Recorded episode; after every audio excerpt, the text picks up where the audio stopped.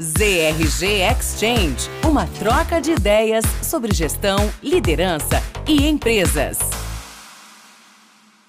Olá a todos, aqui Denis Monteiro, sócio da ZRG Partners, e hoje a gente está aqui para começar uma série de podcasts com o assunto que vem mobilizando o mundo dos negócios e interesse geral das pessoas que tem a ver com a volta ao, ao trabalho nas empresas. Como é que a gente avalia isso? A gente tem sido muito perguntado sobre esse assunto e a gente resolveu conversar aqui, eu e Darcio Crespo, meu sócio.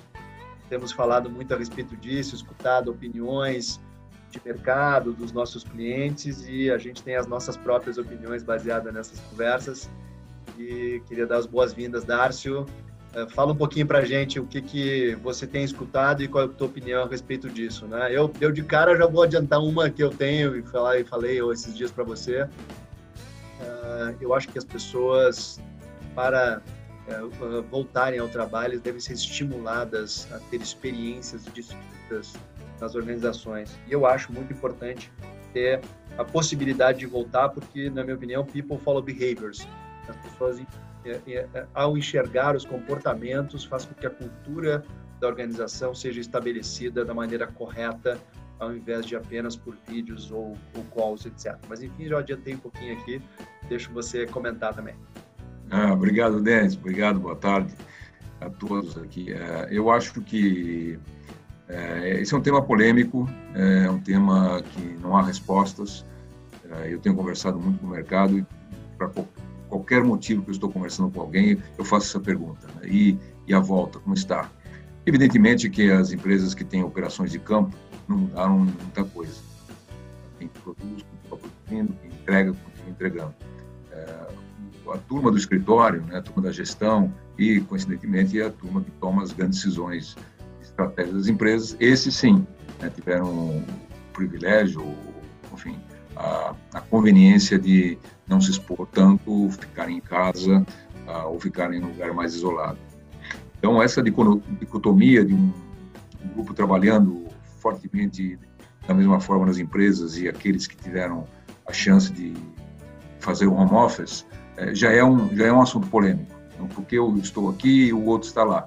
É, mas, enfim, eu acho que foi bem aceito pela, pela sociedade e não há uma resposta. Mas o que, que a gente vê né, nessa história toda é que, por mais paradoxal que pudesse parecer em março do ano passado, nós todos viemos para as nossas casas ou para os nossos uh, guetos isolados, uh, as empresas uh, ficaram muito mais produtivas. A tecnologia se desenvolveu numa velocidade incrível, ou seja, aquilo que já estava acontecendo uh, no desenvolvimento da tecnologia acelerou. Todo mundo hoje tem uma facilidade muito grande e as conversas que eram em 3D viraram em 2D e, e sem perda de muita qualidade. Óbvio, tem perda, mas sem perda de muita qualidade. As reuniões passaram a ser muito mais eficientes, começam no horário, terminam no horário. Tá? Você tem a chance de ter muitos participantes uma mesma reunião de vários lugares. E isso foi muito bem aceito e as empresas realmente ficaram mais produtivas. Ah, trabalha-se mais horas? Sim, trabalha-se um pouco mais de horas, porém, é, no meio da, da, do, da jornada de trabalho, as pessoas têm alguma facilidade de fazer algumas coisas que não faziam antes, até por conta própria, por conta dos filhos, enfim, alguma coisa assim. Ah, o que, que, a gente viu, então? Né? A gente viu ah, uma, duas outras questões que já vinham sendo discutidas há muito tempo no mundo todo pré-pandemia, né?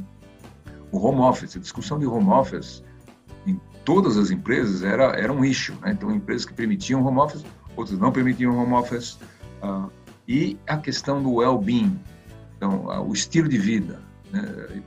já há muito tempo, principalmente as novas gerações, ela vem pregando isso. Tá? As novas gerações trocam as suas uh, talvez algumas ambições por outras ambições pessoais de well-being. Então, na verdade, a gente viu este lado, a tecnologia tornando mais produtivo. A, a, a, a tendência de, de, trabalhar um pouco mais em casa e a tendência de ter uma vida, um estilo de vida melhor, se juntaram. E, uma, foi uma coisa muito positiva. O que foi negativo? Na verdade, o que foi negativo é que o tecido social da empresa, a relação pessoal, né, ela se esgarça. É, ela, ela fica mais, digamos, mais impessoal e mais uh, eletrônica. É, e, enfim, então, esse, e esse lá não é bom, a longo prazo isso não é bom. Então, o que, que as empresas hoje estão pensando? Como é que eu mantenho tudo que eu ganhei, né, e que é bom e as pessoas estão gostando, isso a ver as pesquisas de mercado feitas nos Estados Unidos, feitas na Europa, ninguém quer voltar para casa full time mais, ninguém. É, é, e, e olha do outro lado, você imagina, mas peraí, a longo prazo não vai nem ter empresa, né, se, se é. continuar assim. Então, enfim, acho que esse, esse é o lance da discussão. É, eu, eu, eu concordo, acho que o mundo é híbrido, né, e deve ser, e as empresas devem olhar isso com muita atenção, é, e aqui que vinha falando ontem, inclusive, sobre a importância de a empresa entender as diferenças entre os seus grupos é, é, e, e, indivíduos, né? Porque cada um tem a sua demanda e cada vez mais é importante a empresa entender qual é a demanda. A demanda do Darcio é diferente da minha, que é diferente das outras pessoas. Então, o que eu gostaria de fazer versus o que o outro gosta de fazer. E aí as pesquisas que você estava falando mostravam isso. Você tem os alguns perfis de pessoas que gostariam de voltar mais frequentemente ao escritório, aqueles que são mais jovens, que não têm né, ninguém em casa, aqueles que são os empty nesters, que são os, os americanos usam esse termo para dizer que os filhos já saíram de casa, portanto é uma, não, uma maneira de você se colocar até o trabalho para você fazer essas coisas. É, a gente mesmo, né, a gente já estabeleceu que pelo menos do, do nosso lado aqui das RG nós temos três por dois, né, três dias no escritório, dois à distância, mas com muita flexibilidade, porque né, o nosso business é, é, facilita isso. Como você mesmo disse, já tem é, muita gente trabalhando full time ou, ou nunca parou, né? Você com os hospitais, o varejo, na alimentar e tantos outros, logística no Brasil, as fazendas, quer dizer, existe uma discussão é, importante, mas ela é, é, pequena porque o mundo do trabalho é muito maior do que o mundo dos escritórios aqui da Faria Lima. É verdade, Denis, e, e isso uh, é, pode gerar uma, um questionamento. Agora, durante a pandemia, entende-se é, a proteção de muita gente, que podem se proteger, se protegem, mas pós-pandemia talvez não seja mais entendido. Talvez o pessoal de frente, que é obrigado a trabalhar, e, e o seu negócio é estar ali mesmo, né, ao servir o cliente, a transportar, a mover coisas, a, a tirar produtos de, de, de plantas, é, é, diferente da, daqueles que estão dirigindo.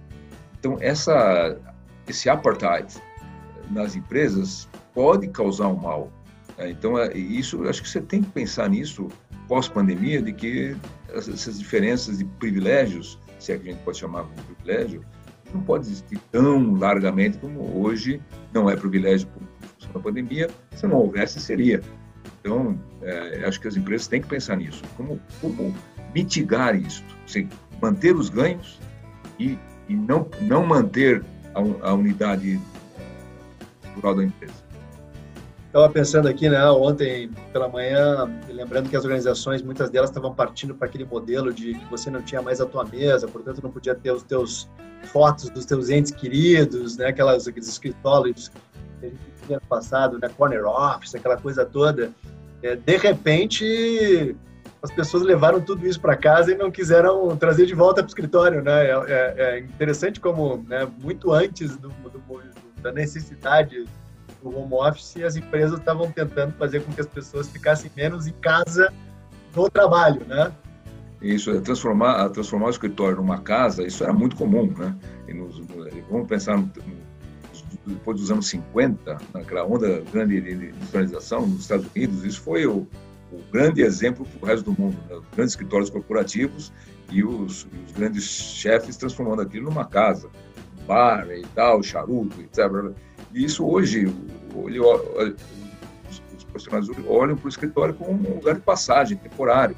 Que não é minha casa, minha casa é minha casa. Né? É uma mudança de conceito bastante grande. É, eu acho, esses dias eu estava discutindo também com, com o meu irmão. Meu irmão, ele é professor e existe uma grande discussão lá na universidade dele sobre o retorno e semestre. Eu, na hora, pensei numa metáfora para dizer assim, o, o, mano, é, não dá para acreditar que o mundo seja uma caverna e tudo que acontece de importante está dentro da tela do computador, né? Assim, é, é, o mito da caverna aquele, né, que do, do passado. Então assim, as pessoas precisam sair da caverna para ver o que de fato é o mundo. Eu acho que as organizações esperam isso, que as pessoas consigam estar por uma razão nas nas dependências da empresa para facilitar toda essa construção dessa cultura que se faz tão importante e que faz com que as pessoas queiram estar juntas e queiram estar na, sobre os mesmos propósitos e valores uma organização para fazer com que ela continue evoluindo nessa, nessa interação que ela é muito maior do que essa tela de computador que a gente tá, se acostumou nesse período por necessidade.